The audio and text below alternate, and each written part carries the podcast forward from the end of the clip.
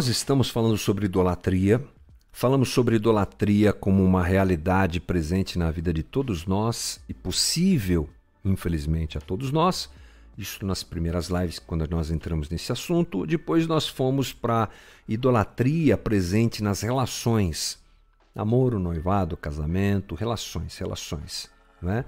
Onde as pessoas procuram no outro o seu salvador e acabam idolatrando o outro, um grande perigo, um grande problema. Depois, semana passada, nós entramos falando sobre é, a idolatria no dinheiro. Foi sexta-feira essa conversa, né? Idolatria por conta do dinheiro, por causa do dinheiro ou ao dinheiro.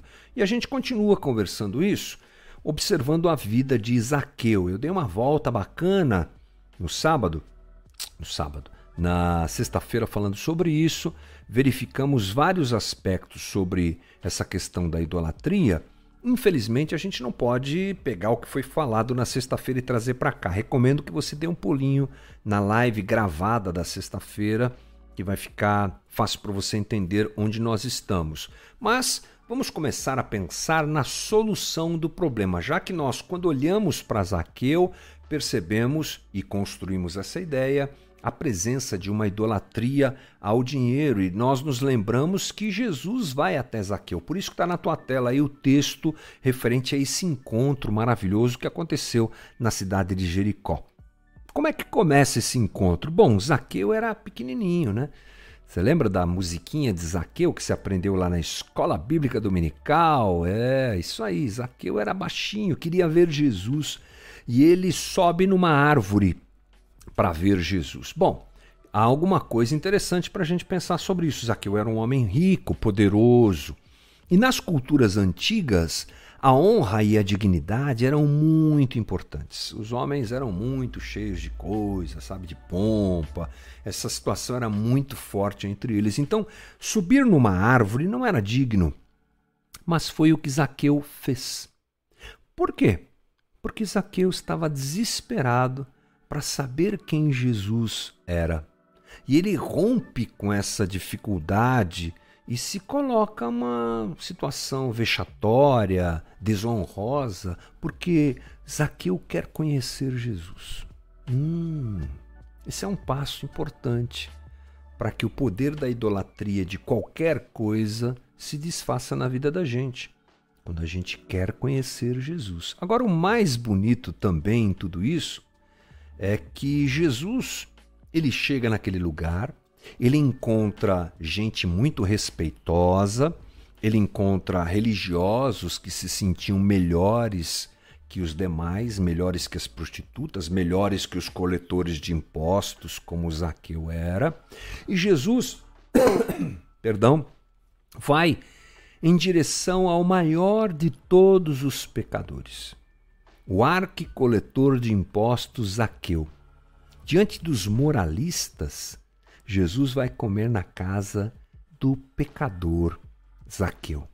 Então, se Zaqueu queria ficar com Jesus e conhecê-lo, Jesus queria ficar com Zaqueu.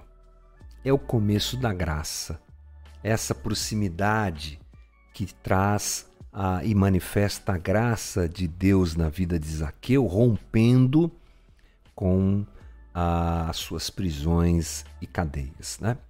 Bom, no versículo 8 de Lucas 19, nós lemos uma reação de Zaqueu depois que eles estão assentados, comendo ali. Né? A gente não tem muitos detalhes sobre isso, mas Zaqueu, quando Jesus está diante dele, alguma coisa acontece. Alguma coisa entra no coração daquele homem. E ele, admirado a respeito da figura de Jesus, que se uh, dispõe a vir para sua casa, e você imagina como Zaqueu se sentiu privilegiado, amado, diante de uma sociedade que tanto o rejeitava ou condenava. O Senhor, o Mestre, Jesus, que curou tantos, que estava rodando aquela região fazendo tantos milagres, vem para sua casa. Isso quebra o coração de Zaqueu.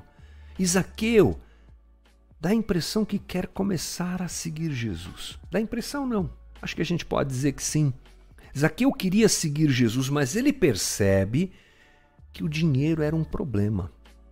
Ele fica tocado por, por aquilo que Jesus faz, diante da figura de Jesus, ele se desarma e se dispõe a seguir Jesus.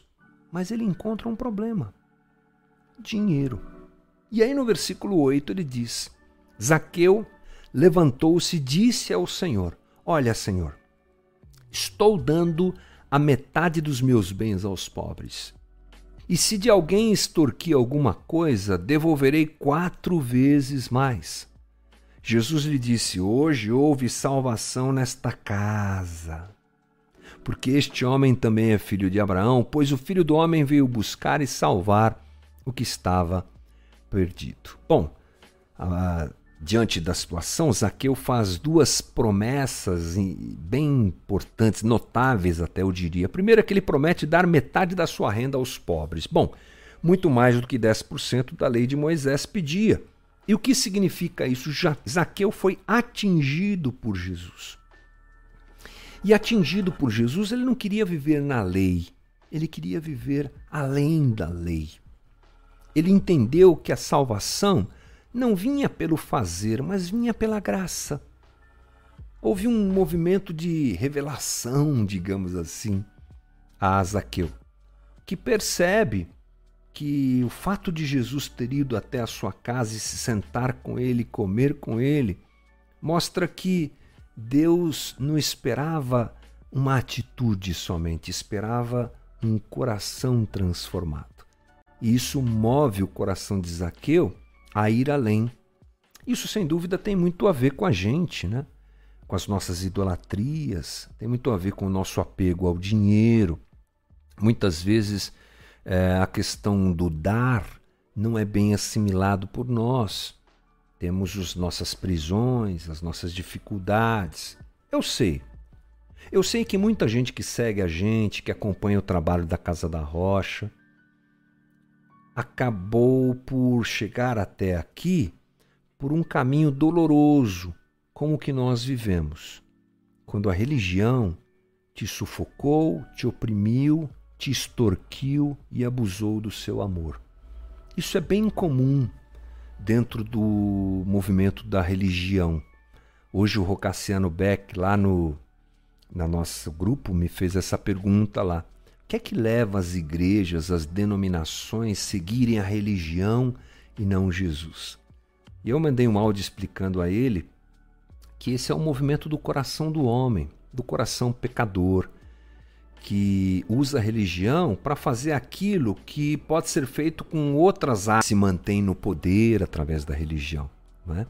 Então, é, o desafio que nós vivemos, ainda disse para ele, é que a gente tem que fugir dessa situação. Então, muitos que nos seguem, muitos que nos ouvem, já foram vítimas disso. E talvez isso tenha criado em você uma dificuldade para lidar com esse aspecto do dar. E aqui nós vemos algo muito legal. Um homem que era idólatra ao dinheiro, e quando ele encontra com Jesus e percebe isso, ele se torna generoso essa mudança no coração é feita pelo Espírito Santo. Não se tratava de uma oferta para ter alívio na consciência, ou uma oferta para se sentir justificado, ou uma oferta para agradar Jesus. Ele faz um voto de liberdade. Não sou mais escravo disso. Não vou mais servir o dinheiro, vou servir Jesus. E essa é a demonstração que ele faz. Algo que serve para a gente pensar né? em sermos generosos e por que somos ou por que devemos ser. A segunda coisa é que ele diz que deveria, devolveria quatro vezes mais o valor que havia roubado. É uma multa de 300%, gente. É bastante. Isso tem a ver com justiça. Zaqueu havia roubado muita gente, com certeza. E na lei mosaica, há uma ordem de reparação. Números capítulo 5, versículo 7. Confessará o pecado que cometer e pela culpa fará plena restituição. E lhe acrescentará a quinta parte e dará tudo àquele contra quem se fez culpado. Mas isso era pouco para Zaqueu. Ele queria ir além. Houve um movimento de completa liberdade, libertação que aconteceu na vida daquele homem. E Jesus, qual é a análise de Jesus diante do que Zaqueu fala? Uma frase só é a análise de Jesus. A salvação veio a esta casa. Muito, muito expressivo isso, muito significativo isso. Ele não disse assim, Zaqueu, se você viver assim, a salvação virá à sua casa. A salvação já tinha vindo, a salvação já tinha chegado. Isso significa o quê? Que a salvação não vem em resposta a uma mudança de vida. A mudança de vida vem em resposta à salvação oferecida gratuitamente por Jesus. Jesus não entra na casa de Zaqueu e diz para ele: Zaqueu, você quer me seguir? Então. Você quer ser perdoado? Então. E aí dá uma receita para Zaqueu. Brota do coração de Zaqueu. Ele recebe a graça. Ele se sente amado por Jesus. Ele se percebe valorizado por Jesus. E ele então se torna generoso. Esse era o sinal do novo coração de Zaqueu. Se a salvação fosse concedida por uma conduta, Zaqueu perguntaria para Jesus: então quanto eu tenho que dar para ser salvo? Mas ele respo responde a, a graça. E aí a palavra quanto devo dar sai e entra a palavra quanto posso dar. Quanto posso dar? Fui salvo de graça. Eu, pecador, aprisionado ao dinheiro, fui salvo. E ele não me pediu nada. Deve ter tudo isso deve ter acontecido e aparecido na cabeça de Zaqueu. Diante disso, ele se sente livre para dar. Zaqueu entendeu que era rico em dinheiro, mas pobre em espírito. Entendeu que Jesus havia dado a ele riquezas que ele não podia comprar, que o dinheiro não podia comprar. Então há uma transformação profunda no coração daquele homem. Ele deixa de oprimir para ajudar. Bem importante isso, hein? Ele deixa de acumular riquezas roubadas para servir. Por que, gente? Porque Jesus substituiu o dinheiro como salvador de Zaqueu. Agora não é mais o dinheiro que é salvador de Zaqueu. O dinheiro voltou a ser somente dinheiro, uma ferramenta para o bem. A graça de Zaqueu, a, perdão, a graça de Deus transformou a vida de Zaqueu. Uma coisa bacana para a gente pensar é que existem ídolos que estão diante de nós e ídolos que estão ocultos em nós. Deixa eu tentar explicar isso. Na verdade, estou, obviamente, aproveitando a explicação do pastor Timothy Keller. Lembre-se que nós estamos falando aqui sobre o livro Deuses Falsos, né? Então, ele diz no livro que os falsos deuses agem em grupo. E existem ídolos que estão na superfície, mas existem ídolos que são interiores. Achei isso bem bacana. Os ídolos superficiais nós servimos, nós conhecemos. Mas os, os, ídolos ocultos, eles estão profundamente enraizados. Então, por exemplo, olha que exemplo interessante. Pense no poder. O poder, o desejo por poder, pode ser um ídolo escondido dentro de mim. E eu uso o dinheiro para controlar as coisas, para fazer com que o poder que eu tanto desejo chegue até mim. Na verdade, o ídolo oculto é o poder, mas o dinheiro é um instrumento para que ele seja alimentado. Assim também a segurança. Segurança é um Deus falso, uma idolatria, um ídolo oculto. E às vezes a pessoa usa o dinheiro. Ele usa o dinheiro para alimentar esse Deus oculto dentro de si. E aí você tem várias possibilidades que a gente não tem tempo de ficar falando sobre elas aqui. Mas em todos esses casos, o, o dinheiro é, e outros, o dinheiro é um ídolo, mas o falso Deus que está por trás dele precisa ser percebido. Nem sempre nós somos gananciosos pelo mesmo motivo. Somos afetados por isso. Isso é interessante demais, gente. Pessoas são gananciosas por quê? Umas por insegurança. Esse é o ídolo dela, segurança. E ela se apega ao dinheiro porque o dinheiro lhe dá essa segurança. Outros são apegados ao dinheiro para serem aceitos. Vivemos na época da ostentação. Perdão.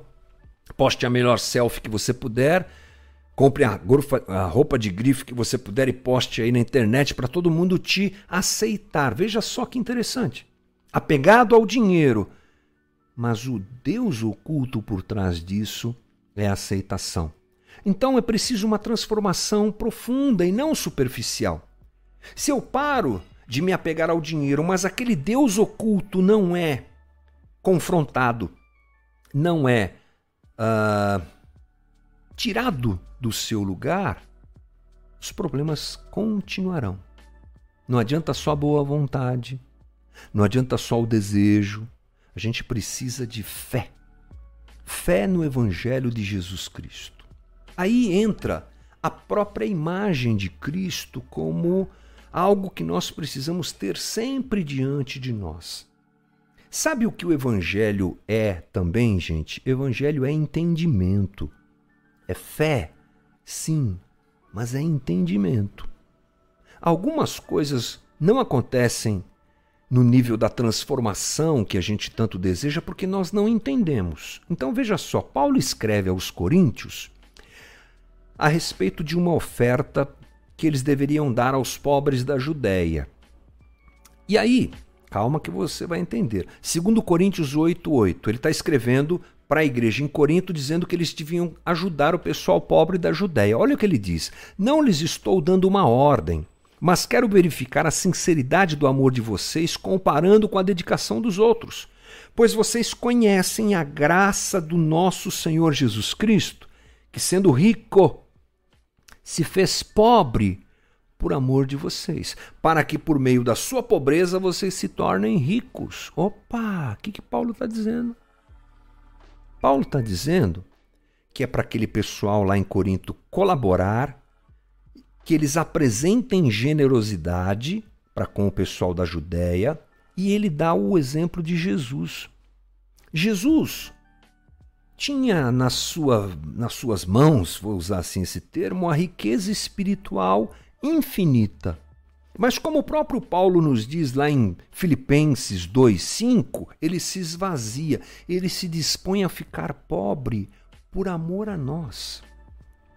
Se Jesus não empobrecesse, nós não teríamos nada e não seríamos ninguém. Por se tornar pobre, Jesus nos dá acesso à salvação.